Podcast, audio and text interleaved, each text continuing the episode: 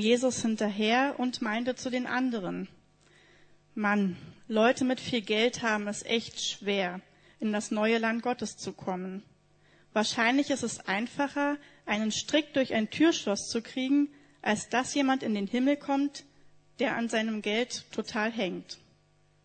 Aber wenn es so schwer ist, dorthin zu kommen, wer kann es dann überhaupt packen?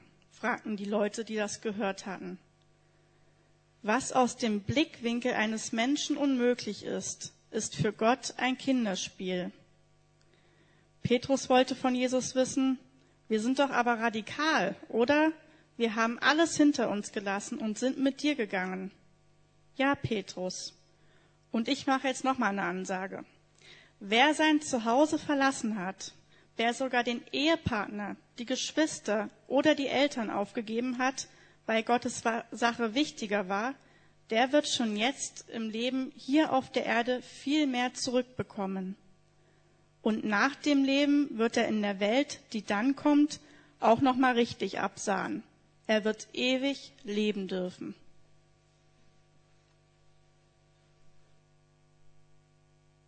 Vielen Dank. Das war aus der sogenannten Volksbibel. Ich habe ich hab gedacht, weil wir heute ja viele jüngere Täuflinge haben, nehme ich mal die Übersetzung. Aber ich habe auch noch die Elberfelder nachher für all die, die denken, das geht doch nicht. Also heute ist Taufgottesdienst, ist aber auch die dritte Predigt zum Thema Faszination Jesus. Wir wollen uns nochmal ganz neu faszinieren lassen als Gemeinde von Jesus, uns ausrichten auf ihn. Und heute sind wir mit der Frage konfrontiert, die letztlich auch die Frage in der Taufe ist. Und das ist die Frage, was ist uns wirklich wichtig? Anders ausgedrückt, ist Jesus der eine zentrale Schatz, der Reichtum schlechthin in meinem Leben oder ist Jesus nur eine Anlageoption unter mehreren? Ich habe vier Punkte heute. Was ist Reichtum überhaupt? Wie wird Reichtum bewertet? Was ist die Gefahr des Reichtums? Und dann die persönliche Frage an uns alle, was ist dein Reichtum? Okay, was ist Reichtum? Wie wird Reichtum bewertet? Was ist die Gefahr des Reichtums? Und was ist dein Reichtum? Reichtum.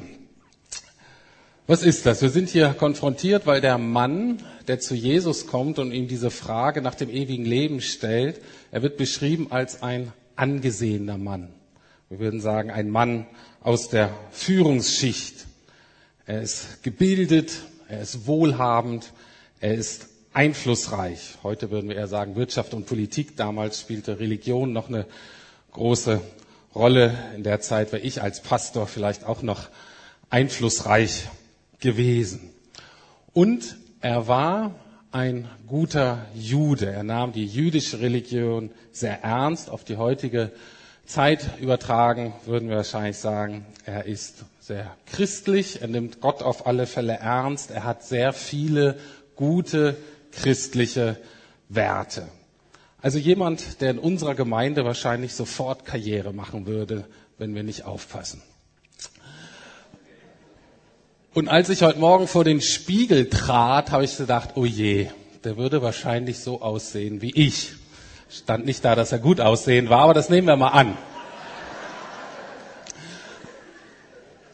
Und es ist zwar so ein bisschen zum Schmunzeln, aber mir fuhr das wirklich in die Glieder, habe gesagt, wow, das hätte ich wirklich sein können. Also, irgendwie erfolgreicher Mann, ein erfolgreicher Christ und die Frage heute Morgen, was ist für dich Erfolg?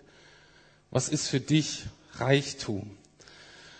Ich glaube, viele von uns haben so dieses, ähm, und ich möchte davon, also dieses Bild, was Reichtum ist. Und ich möchte jetzt nicht nur an die obersten ein, zwei Prozent Multimillionäre, Milliardäre denken, sondern Reichtum breiter fassen. Also auch sozialer Reichtum, religiöser Reichtum. Und ich denke, gerade auch wenn ich die jungen Leute so sehe, macht mir das so ein bisschen Angst, dass viele Werte, viele Lebensziele da sind, von denen ich denke, wow, die habe ich jetzt so als Priorität in der Bibel gar nicht gefunden. Aber das ist alles gesellschaftlicher weltlicher Reichtum. Ne? Wollen alle Abitur machen. Ich habe jetzt nichts gegen Abitur. Ähm, ne? Aber dann denkt man, zum erfolgreichen Leben gehört ein Abitur, auf alle Fälle eine gute Berufsausbildung, wahrscheinlich sogar Studium. Man muss sportlich sein, gut aussehen, viele Freunde haben, dann will man einen guten Job haben, Geld, natürlich einen Partner, irgendwann eine schöne große Altbauwohnung. Manche wollen vielleicht sogar noch ein Haus in Teltow, aber ich glaube, das nimmt ab. Ähm, äh, und der Reichtum ist aber, dass wir natürlich dann wieder Kinder haben wollen, die genau das Gleiche immer reproduzieren. Das ist doch für uns Reichtum. Nicht nur Reichtum, das ist für uns Erfolg. Wir sprechen als Christen, aber das ist doch Segen. Da merken wir doch, dass Gott es gut mit uns meint.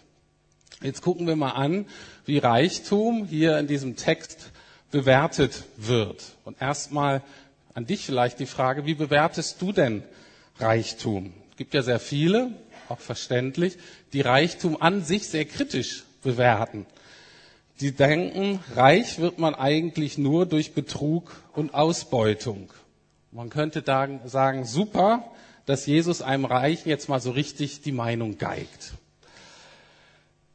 Das wäre eine Bewertung von Reichtum. Oder ihr bewertet den Reichtum so wie Jesu Freunde oder Schüler. Wir nennen die oft Jünger, aber was damit gemeint ist, sind Leute, mit denen Jesus befreundet war und die er gelehrt hat zu leben. Und die haben diesen reichen Jüngling, wie er oft genannt wird, hat diesen angesehenen Mann gesehen und haben gedacht, der hat's geschafft. Der hat alles, der ist gesegnet. Gott ist mit dem, der hat's wirklich, wirklich gut. Warum haben die so gedacht? In ihrer Kultur war Reichtum Gottes Belohnung für ein moralisch sauberes Leben. Ich sage es nochmal, in deren Kultur war Reichtum oder materieller, sozialer, religiöser Erfolg Gottes Belohnung für ein moralisch hochwertiges Leben. Und das Problem ist, dass einige von uns hier in der Gemeinde das auch noch denken.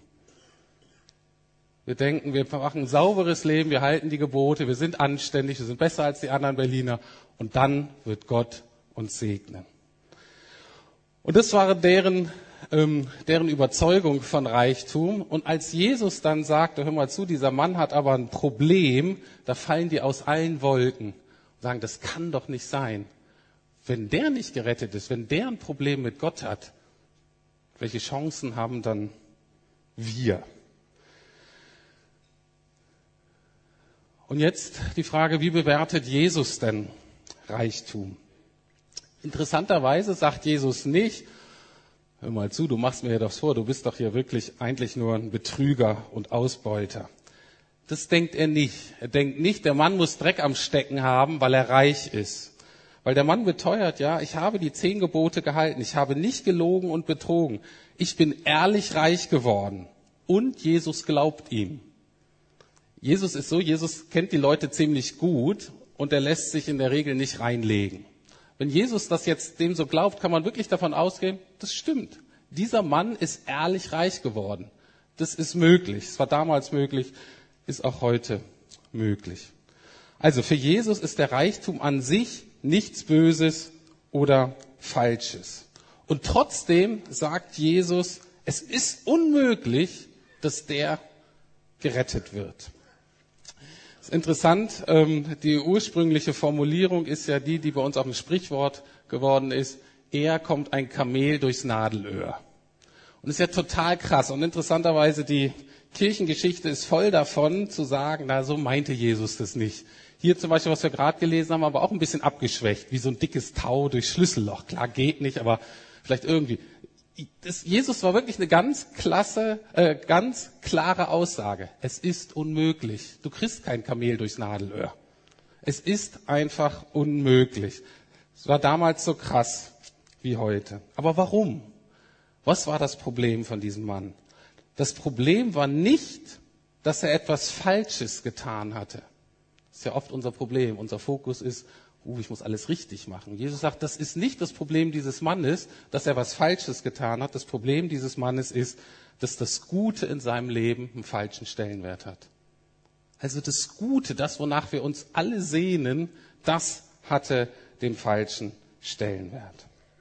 Also Reichtum in jeder Hinsicht, materieller, sozialer, religiöser Reichtum, ist in der Bibel, ist bei Jesus nicht böse oder falsch. Aber es ist gefährlich. Jetzt schauen wir uns das mal genau an, wie die Gefahr aussah. Dieser Mann hatte eigentlich alles. Und er kommt zu Jesus und fragt, was muss ich tun, um das ewige Leben zu haben? Und er sagte, naja, das habe ich ja alles gemacht mit den Geboten und so. Und dann sagt Jesus in Vers 22, eins fehlt dir noch. Verkaufe alles, was du hast und verteile den Erlös an die Armen und du wirst einen Schatz in den Himmeln haben und komm, folge mir nach. Es ist nicht ganz klar, warum dieser Mann zuerst zu Jesus gekommen ist. Aber ich denke, wenn wir uns das auf uns wirken lassen, wird es deutlich, dass der Mann eine innere Not hatte und er gehofft hat, Jesus hat irgendwie eine Antwort darauf. Er sagt Jesus, hör mal zu, ich tue all das, was die anderen Rabbis, was meine jüdische Religion von mir fordert, aber es geht mir nicht gut. Ich bin innerlich leer. Ich bin eigentlich unzufrieden. Heute nach Berlin würden wir vielleicht das so formulieren, hör mal zu, ich habe eigentlich alles und ich müsste eigentlich frei und glücklich sein, aber ich bin es nicht. Ich bin total unfrei und das Leben zerrinnt mir zwischen den Fingern. Und ich glaube, das ist die eine Gefahr des Reichtums, dass wir innerlich leer sind, dass wir innerlich unerfüllt sind, aber dass wir so viel Reichtum haben, dass wir uns davon ablenken können dass wir uns gar nicht erlauben, mal zu fragen, na, wie geht's mir eigentlich wirklich? Aber der Vorteil dieses Reichen, er gibt es zu. Er sagt, ich merke, dass mir etwas fehlt. Und Jesus sagt nicht, ach Mensch, komm, eigentlich alles in Ordnung, sondern Jesus sagt, du hast vollkommen recht. Dir fehlt was. Du hast ein Problem. Dein Problem ist, du sitzt in der Wohlstandsfalle und kommst da nicht raus. Und ich glaube, viele von uns sind in der Gefahr, in dieser Wohlstandsfalle zu sitzen. Er sagt diesem Mann, du hältst die Gebote, das ist super. Mach weiter so. Das ist völlig in Ordnung. Das ist nicht dein Problem. Du sagst aber, Gott, äh, Gott ist dein Gott und Herr. Du liebst ihn und vertraust letztlich nur ihm. Und Jesus sagt, und genau da machst du dir was vor für heute ausdrückt. Du sagst, ich bin frei und habe alles, was ich brauche. Und Jesus sagt, hm, du machst dir was vor. Das ist so nicht. Ob wir wirklich frei sind oder anderswo, ob ich Gott wirklich vertraue, ob ich wirklich von Gott abhänge, ob Jesus wirklich mein Lebensfundament ist oder nicht andere Dinge oder andere Personen, das merken wir oft erst, wenn wir diese Dinge verlieren oder wenn die Gefahr besteht, dass wir sie verlieren oder wenn, wie hier, wir gebeten werden, diese Dinge aufzugeben. Ein paar praktische Beispiele. Wie ist das mit dem Handy zum Beispiel? Fast allen jungen Leuten sagen, ja, ich habe das Handy, aber abhängig bin ich nicht davon. Probier es einfach mal aus. Einfach eine ganz normale Woche und du gibst das deiner Mutter oder deinem Papa in die Hand und sagst, Papa, gib's mir erst nächsten Sonntagabend wieder, ganze Woche ohne Handy. Oder du sagst, was Jesus über mich denkt, ist mir wichtiger als das, was meine Freundinnen über mich denken. Wirklich? Probier es aus. Tu etwas, was das testen könnte. Symptome für uns, für Erwachsene. Wir wollen das nicht zugeben. In der Bibel ist so auf eine Warnung davor, wie wir fälschlicherweise mit unserer Sexualität umgehen, gibt es zehn Warnungen über Geld und materiellen Reichtum. Warum? Nicht, dass das mit der Sexualität weniger äh, wichtig wäre oder weniger schlimm wäre, aber die Bibel sagt, das mit dem Geld ist viel gefährlicher, weil du merkst es nicht. Na, wenn du der Pornografie anguckst oder wenn du mit einer anderen Frau ins Bett gehst, als du solltest, ne, dann fühlst du dich vielleicht getrieben, aber du merkst es. Okay, gesagt, okay, das ist passiert. Die Gefahr des Wohlstandes, des Reichtums ist, dass du abgekocht wirst, ganz langsam, sprichwörtlich wie dieser Frosch im Wasser. Du merkst es einfach nicht. Das ist die Gefahr davon. Das ist nicht, oh, ich bin habsüchtig, weil ich das und das gekauft habe. Nö, spüre ich überhaupt nicht, dass ich habsüchtig bin. Die anderen machen es doch genauso. Bei der Sexualität gibt es klarere Maßstäbe. Bei dem Wohlstand gibt es das nicht. Und deswegen ist die Bibel von Anfang bis Ende immer, Leute, passt auf. Hier braucht ihr Soft Skills. Hier braucht ihr wirklich den Heiligen Geist. Hier braucht ihr Nähe zu Gott, damit ihr das erkennt. Also, ein paar Fragen an uns Erwachsene. Vielleicht sitzt auch du in der Wohlstandsfalle, vielleicht hat auch Geld zu viel Macht über dich. Wenn du merkst, dass es dir schwerfällt, viel Geld einfach mal wegzugeben. Einfach für Dinge, von denen du denkst, die brauchen es gerade besser als ich. Oder wenn du magst, Mensch, jetzt habe ich mir hier so einen Lebensstandard erarbeitet und jetzt muss ich auch sicherstellen, dass ich bis zum Lebensende eigentlich einen ähnlichen Lebensstandard habe. Diese Perspektive gibt es nicht in der Bibel. Nirgends, nirgends, nirgends, nirgends. Ist verständlich so zu denken, aber es ist keine biblische Perspektive. Oder was anderes. Merkst du, dass du dich ein bisschen ärgerst oder dass du neidisch bist, wenn andere mehr haben als du?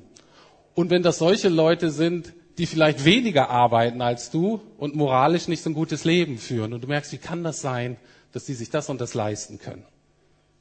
Okay, guck in dein Herz und dann merkst du, uh, Geld, Besitz, Ansehen hat doch mehr Einfluss auf mich, als ich eigentlich mir eingestehen möchte. Und Jesu Lösung für dieses Problem ist radikal. Jesus fragt genau diesen reichen Mann genau das Gleiche, was ich euch heute Morgen frage, was ich mich selber frage. Stell dir vor, dein ganzer Reichtum ist weg. Kannst du so leben? Und der Mann sagt, nein, eigentlich nicht. Woran wird es deutlich? Vers 23, also er sagt, gib es weg und folge mir nach.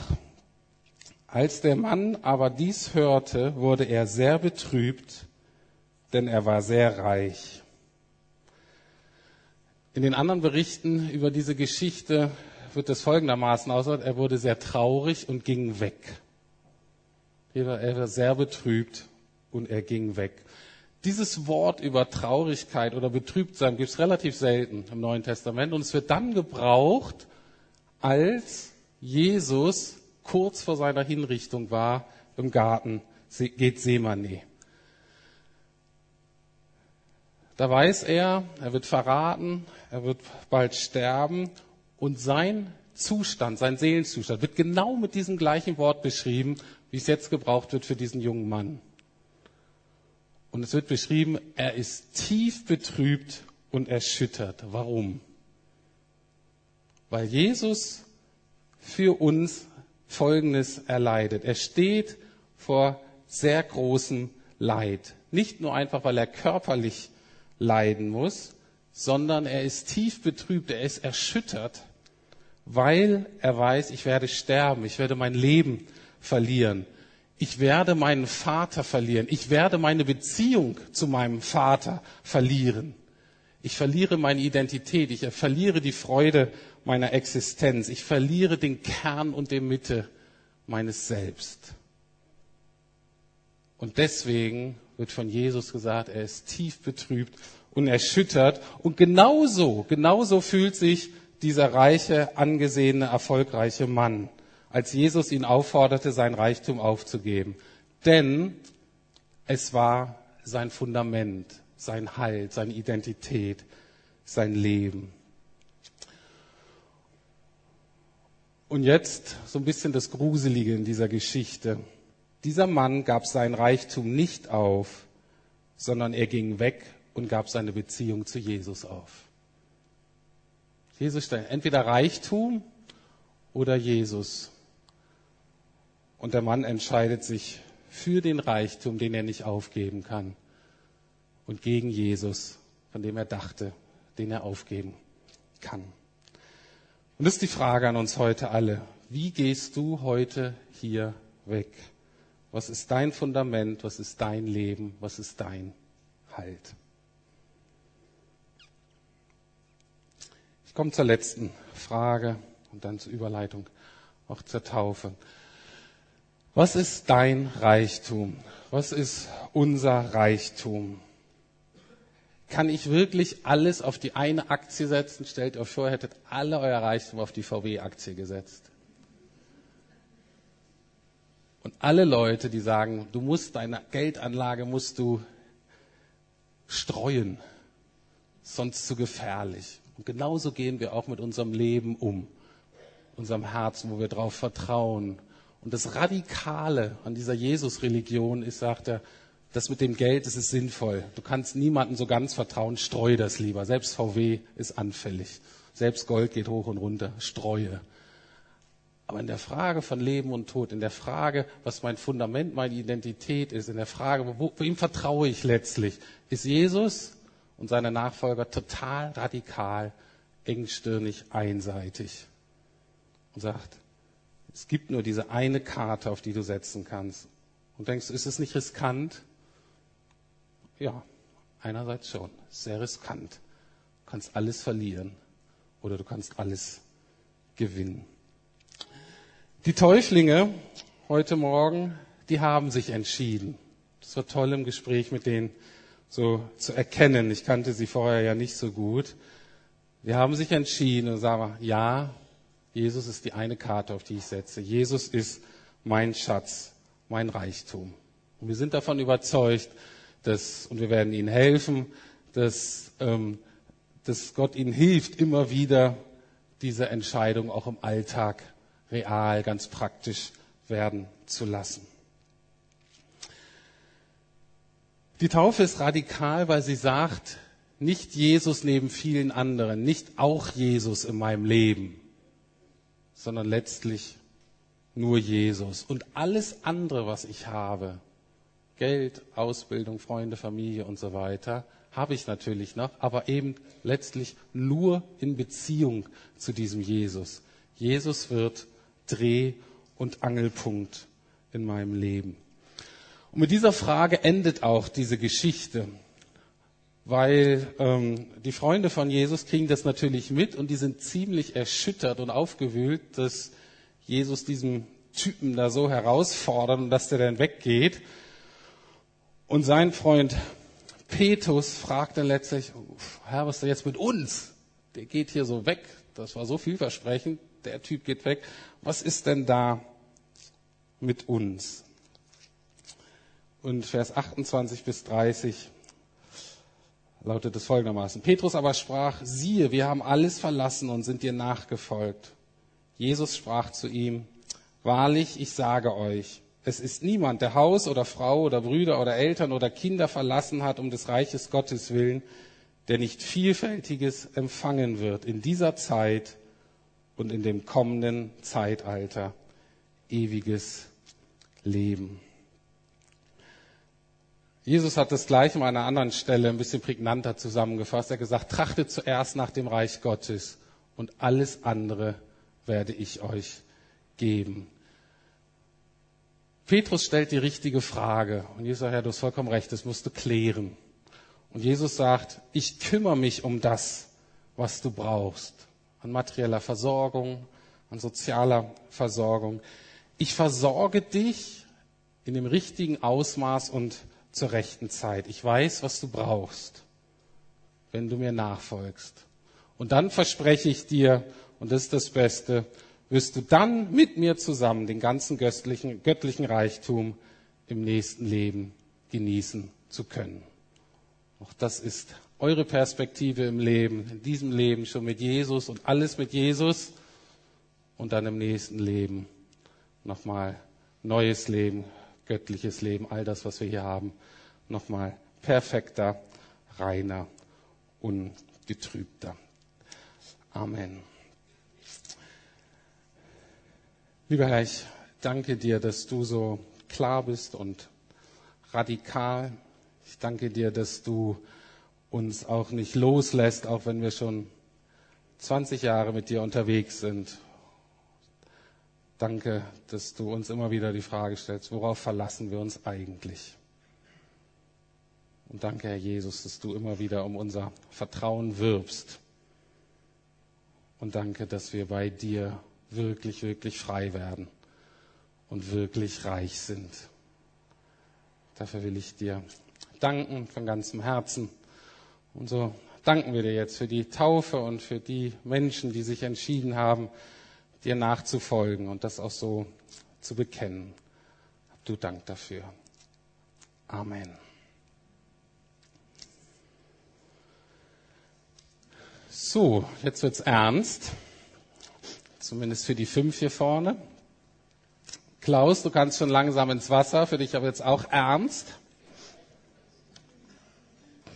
Also, ich erkläre mal kurz, äh, wie der Ablauf ist.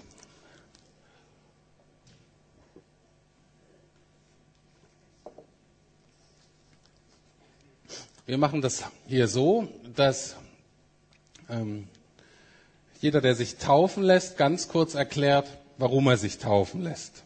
Das ähm, in ganz persönlichen Worten, eine ein bisschen kürzer, die andere ein bisschen länger, aber das sind ganz persönliche Worte. Und dann haben wir so ein Taufbekenntnis, Fragen, die wir allen stellen, wo sie dann mit Ja antworten, wenn es gut geht. Aber in der Regel ähm, geht es gut.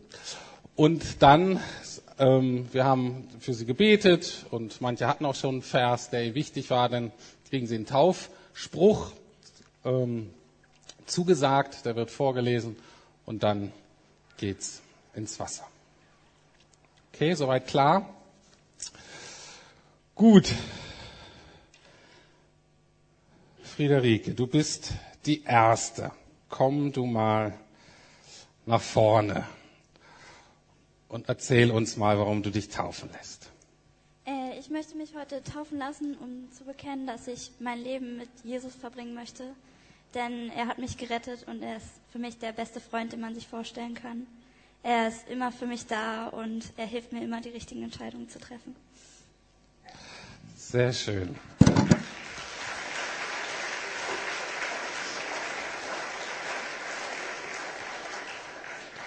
So, jetzt die Fragen. Liebe Friederike, glaubst du von ganzem Herzen, dass Jesus Christus, der Sohn Gottes, für deine Sünden gestorben ist und dass Gott dir durch die Auferstehung Jesu ewiges Leben geschenkt hat? Willst du aufrichtig, dass Jesus Christus in allen Dingen dein Herr sei und dich mit deinen Gaben in den Leib Christi eingliedern lassen? Willst du das mit der Taufe vor dem dreieinen Gott und der Gemeinde hier bekennen? dann sage ja.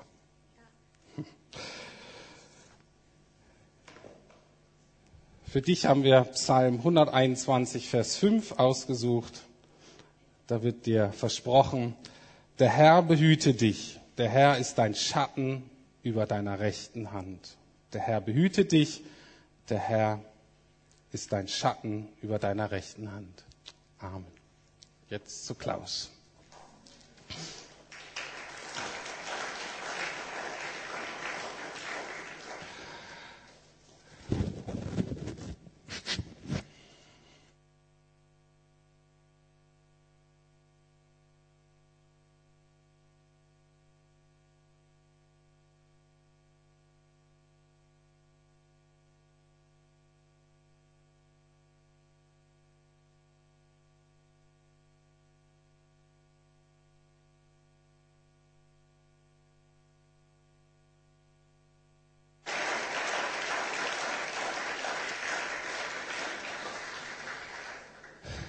So, Melissa, dann zu dir. Erzähl du, warum du dich taufen lässt. Ähm, ja, also bei mir war das so, dass ich mir eigentlich schon mal klar war, dass ich mich taufen lassen will, weil ich in der Gemeinde hier aufgewachsen bin. Ähm, aber seit ein paar Jahren habe ich mich gefragt, warum das eigentlich so ist, warum ich mich taufen lassen will. Ähm, und das wurde mir dann erst wirklich klar äh, in Moldawien auf dem Sommereinsatz. Äh, da sind nämlich zwei Sachen passiert. Also Einmal ähm, haben wir bei der stillen Zeit die Apostelgeschichte gelesen, ähm, jeweils zwei Kapitel. Und da ist mir aufgefallen, dass ich nicht so viel Vertrauen in Gott habe, also dass ich nicht, irgendwie nicht in der Position sehen konnte, diese verrückten Geschichten mit Gott zu leben, wie die Apostel es äh, hatten. Ähm, und da, das hat mich erstmal ziemlich getroffen, weil mir das bis dahin noch nie so aufgefallen ist. Ähm, und dann eine zweite Sache war, dass, ähm, also immer noch auf dem Einsatz, da haben drei Mädels ähm, für jeden von uns einen Bibelvers rausgesucht. Und also dann hatten wir am Ende jeder ein Kärtchen mit drei Versen drauf. Und zwei davon handelten bei mir von Vertrauen. Also die Verse haben mir so gesagt, dass ich auf Gott vertrauen soll und ihm die Führung in meinem Leben überlassen soll. Und da hatte ich dann einfach das Gefühl, dass Gott zu mir spricht durch diese Verse, dass er mir sagt, hey, du kannst mir vertrauen, es wird alles gut. Ähm, und dann habe also hab ich teilweise, also einerseits fand ich das voll cool und andererseits habe ich mich so ein bisschen schuldig gefühlt, eben weil ich Gott nicht so ganz vertraut habe. Ähm, und dann war noch der dritte Vers da. Ähm, der handelte nämlich davon, äh, dass die Welt voll von Gottes Gnade ist. Und da konnte ich mich dann eigentlich nur noch freuen, weil ich wusste, Gott liebt mich, obwohl ich nicht, ähm, nicht immer so ganz gut vertrauen kann. Ähm, und ja, seitdem probiere ich halt, Gott mehr zu vertrauen. Und das ist ein Prozess, aber ich weiß, dass ich auf dem richtigen Weg bin und dass Gott immer bei mir sein wird.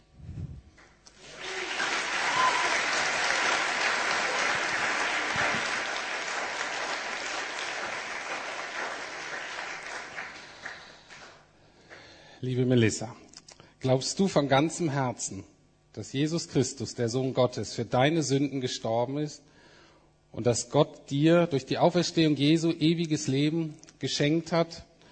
Willst du aufrichtig, dass Jesus Christus in allen Dingen dein Herr sei und dich mit deinen Gaben in den Leib Christi eingliedern lassen? Willst du das mit der Taufe vor dem dreieinigen Gott und der Gemeinde hier bekennen? Dann sage ja.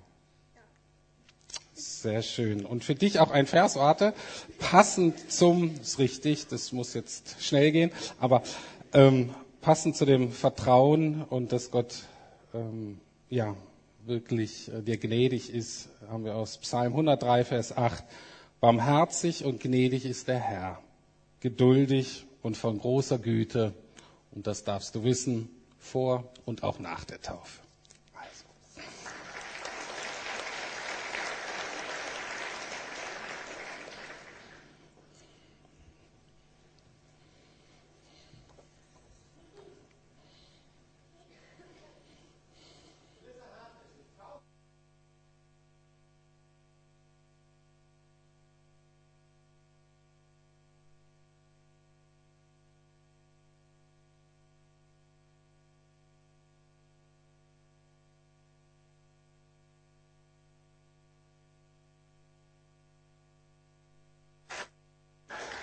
So, Finja, your turn.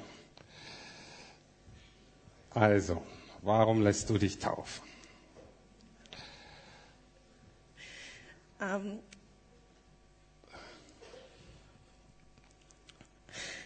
ich träume halt schon von der Taufe, seit ich halt ein kleines Kind bin und für mich war die Taufe immer etwas sehr Besonderes im Leben. Ich habe mir meine Taufe schon so oft vorgestellt, doch hatte ich einfach immer gesagt, irgendwann lasse ich mich tauchen, taufen. Doch als dann ich meinen TEK-Abschluss gemacht hatte, war es auf einmal so, dass alle fragten, ja, willst du dich jetzt taufen lassen? Und so. Und es kam für mich völlig überraschend. Aber und dann wurde ein Tauftermin für November angesagt. Ich dachte mir, ja, da kann ich ja mal gucken, ob ich mich da taufen lassen will. Doch dann wurde dieser auf den 11.10.2015 verschoben. Und das war schon so bald und ich wusste auf einmal gar nichts mehr. Willst du dich jetzt wirklich taufen lassen? Ist es der richtige Moment? Bist du schon bereit? Ist Gott damit einverstanden? Denn dass Gott damit einverstanden ist, war mir total wichtig. Denn ich habe mir als kleines Kind so ein paar Sachen überlegt, die auf jeden Fall Taufe passieren sollten. Ich wollte ein paar Freunde aus der Schule dazu einladen und ich wollte von Gott wissen, ob es der richtige Zeitpunkt ist. Ich fing also an, für die Sache zu beten, bei Gott immer wieder mir ein Zeichen zu geben. Doch es passierte nichts und so langsam lief die Zeit ab. Dann war ähm, vor zwei Wochen am Freitag Whiptide. Das ist unsere Jugendgruppe in der Gemeinde. Und ich war Gott davor, Gott, gib mir heute bitte eine Antwort. Ich weiß, sie schafft es sonst nicht. Oder lass einfach jemand anderes für mich ein ähm, Zeichen haben. Und ja, ähm, Whiptide begann dann wie gewohnt. Und auf einmal ging dann Mira nach vorne, sie ist eine Mitarbeiterin von Whiptide, meinte, sie hätte etwas von Gott bekommen. Und noch als diese Worte sprach, wusste ich, das wird meine Antwort sein, und ich folge mich schon fast zu freuen. Egal, irgendwie hört. Genau. Und sie meinte, ähm, da ist ein ganz großer Tisch, wo viele Geschenke drauf liegen. Und dieser Tisch quillt fast über von Geschenken. Und diese Geschenke symbolisieren all das, was uns Gott schon geschenkt hat. Doch wir suchen auf diesem Tisch nur nach einer Sache. Doch diese fehlt und wir haben keinen Blick mehr für etwas anderes. Das war erstmal überhaupt nicht das, was ich erwartet hatte. Doch mit der Zeit bei Whiptide wurde mir klar, dass ich mir all diese Woche mich nur noch auf diese Taufe fokussiert hatte und gar nicht mehr an die Sachen gedacht hat, die Gott mir schon gegeben hat. Ich meinte dann also, Vater, wenn du mir diese Antwort nicht gibst, ist es okay. Du hast mir schon so viel anderes gegeben. Kaum hatte ich das gesagt, kam mir ein Bild in den Sinn, wo ein Mädchen auf dem Feld steht und Sonnenstrahlen auf sie herabstrahlen lassen. Diese Sonnenstrahlen sind die Liebe Gottes, der mich immer liebt. Und in diesem Moment wusste ich, ich werde mich am 11.10.2015 taufen lassen.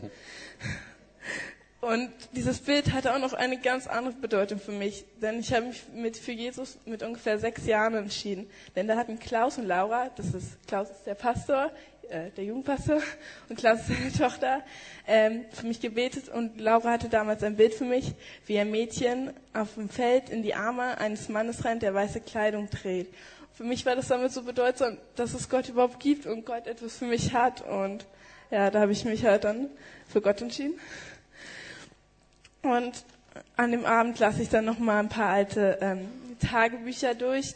Ich schreibe halt jeden Tag Tagebuch, aber das hat immer zu einem Bibelfest. Ähm, und da blätter ich dann halt durch. Und ich wollte eigentlich nach einer Sache gucken, wovon ich wusste, dass ich sie mir gekennzeichnet hatte. Doch auf einmal blieb ich an einer Seite hängen, was ich bisher davon noch gar nicht gemacht habe, wo ich geschrieben hatte, was für mich Taufe bedeutet. Ich schrieb damals, Taufe. Ja, ich möchte mich auf jeden Fall taufen lassen. Es ist wie eine Verlobung mit Jesus. Taufe bedeutet für mich das symbolische Sterben im Wasser und das Auferstehen zu einem neuen Leben mit Jesus im Rücken. Ich mag diesen Spruch total. Ich hoffe nur, Jesus zeigt mir irgendwann, wann ich mich taufen lassen soll. Er wird das. Ich gebe mit der Taufe Jesus mein Leben. Er beschenkt mich jeden Tag mit so unendlich viel Liebe. Es ist so großartig, mit Gott zu leben. Und all das kann ich heute nur bestätigen. Als ich übrigens den Text las, ertönten Silvesterraketen, die davor noch nicht zu hören waren, und danach auch nicht. Das war nicht sehr cool, so dass Gott es feiern würde. naja, und nun stehe ich hier und will mein Leben Jesus geben, denn ich glaube an Jesus Christus, mein Erlöser, den ich liebe.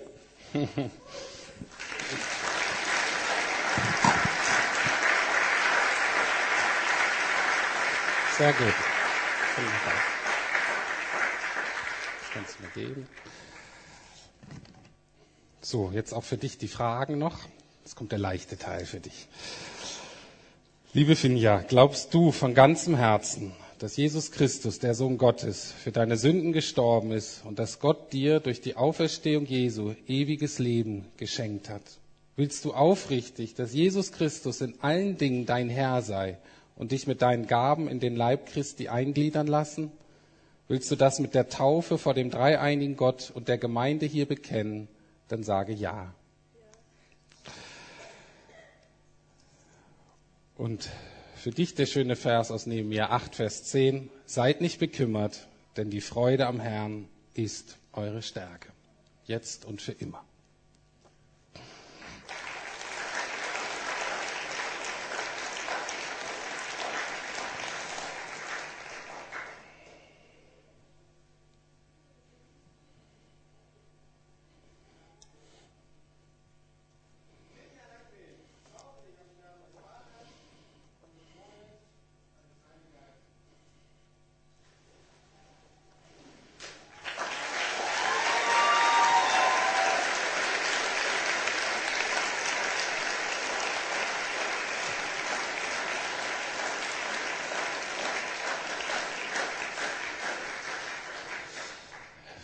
Vielleicht sage ich ganz kurz was, was mich daran so bewegt. Ich bin selber nicht so christlich aufgewachsen in der Gemeinde und hatte immer so Angst, dass solche Dinge dann einfach so Rituale sind. Das machen die halt so. Und jetzt so zu merken, dass ähm, das ein großes Vorrecht ist, wenn man so christlich groß wird, Gott früh kennenlernen kann aber auch zu sehen, wie diese Kinder einen Weg gehen, wie das Jahre dauert, wie die mit Gott auch ringen, wo Gott zu ihnen spricht. Die Dinge im Tagebuch sind dann wachsen, reifen, bis sie wieder dann aufgegriffen werden. Finde ich ähm, sehr beeindruckend und vielleicht auch, was ich schätze, wenn wir es so vergleichen, ist es nicht viel anders, als ich mit Gott lebe. Es ist so dieser Dialog, ist dieses Ringen, ist dieses Sehen, was hat er schon gegeben, was ist jetzt als nächstes dran.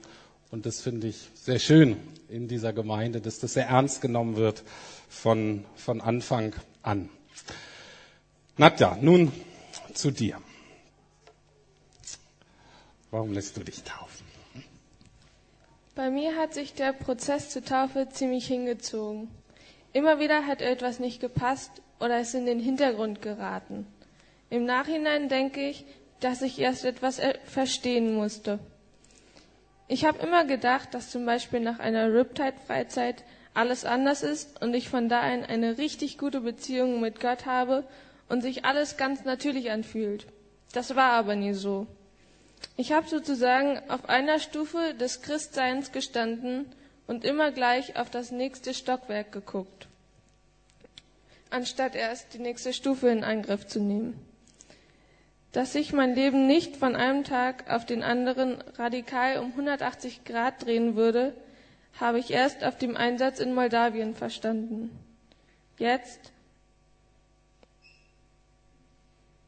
Nach dem Einsatz war es dann irgendwie selbstverständlich, dass ich mich beim nächsten Tauftermin taufen lasse.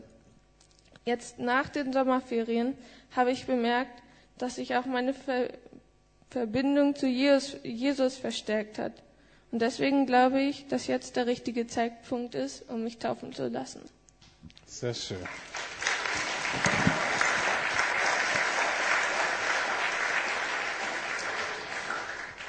Auch an dich die Fragen. Liebe Nadja, glaubst du von ganzem Herzen, dass Jesus Christus, der Sohn Gottes, für deine Sünden gestorben ist und dass Gott dir durch die Auferstehung Jesu ewiges Leben geschenkt hat?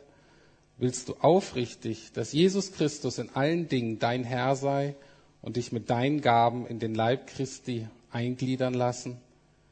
Willst du das mit der Taufe vor dem dreieinigen Gott und der Gemeinde hier bekennen? Dann sage ja. Und für dich der Vers, den du dir selber gewünscht hast aus Jesaja 40. Aber die, die auf den Herrn harren, kriegen neue Kraft. Dass sie auffahren wie Flügeln, wie, mit Flügeln wie Adler. Dass sie laufen und nicht matt werden. Dass sie laufen und nicht müde werden. Amen dazu. Du kannst mir deine Brille und das Dings geben. Gut.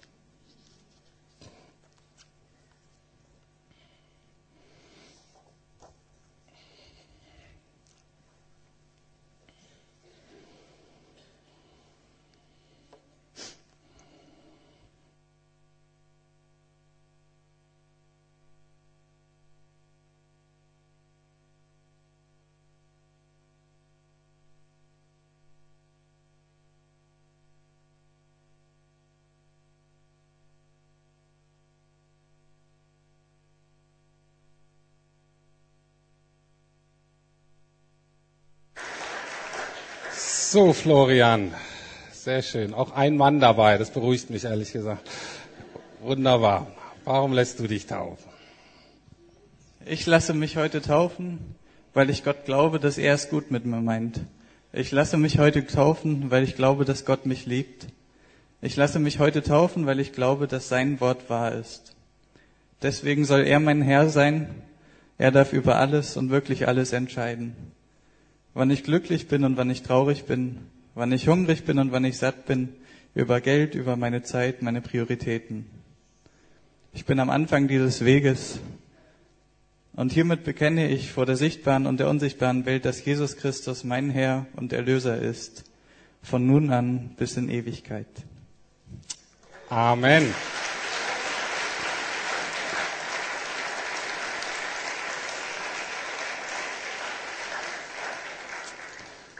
So, du hast es eigentlich alles schon gesagt.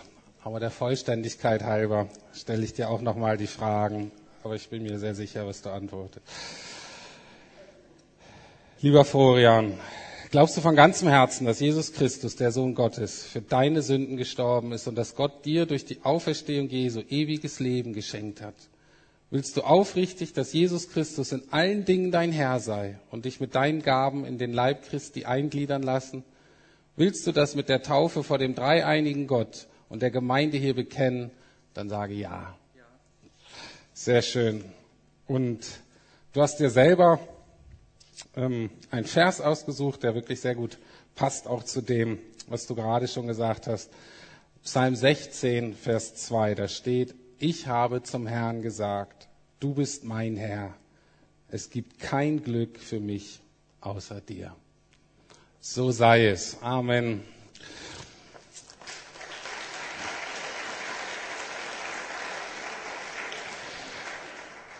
So, und wir haben jetzt die schöne Zeit, gleich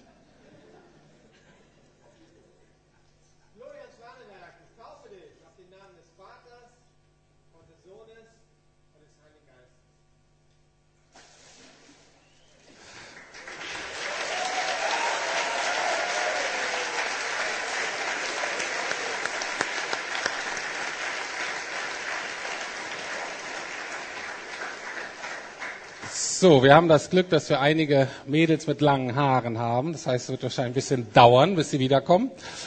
Und äh, dann äh, kommen die alle nochmal nach vorn und wir beten für sie. Aber wir nutzen diese Zeit, um Gott anzubeten, um ihm zu danken, wie dafür, dass er so gut ist, was er im Leben dieser Menschen, aber auch für uns alle getan hat. Bitte euch, bitte Sie nochmal aufzustehen und mitzusingen.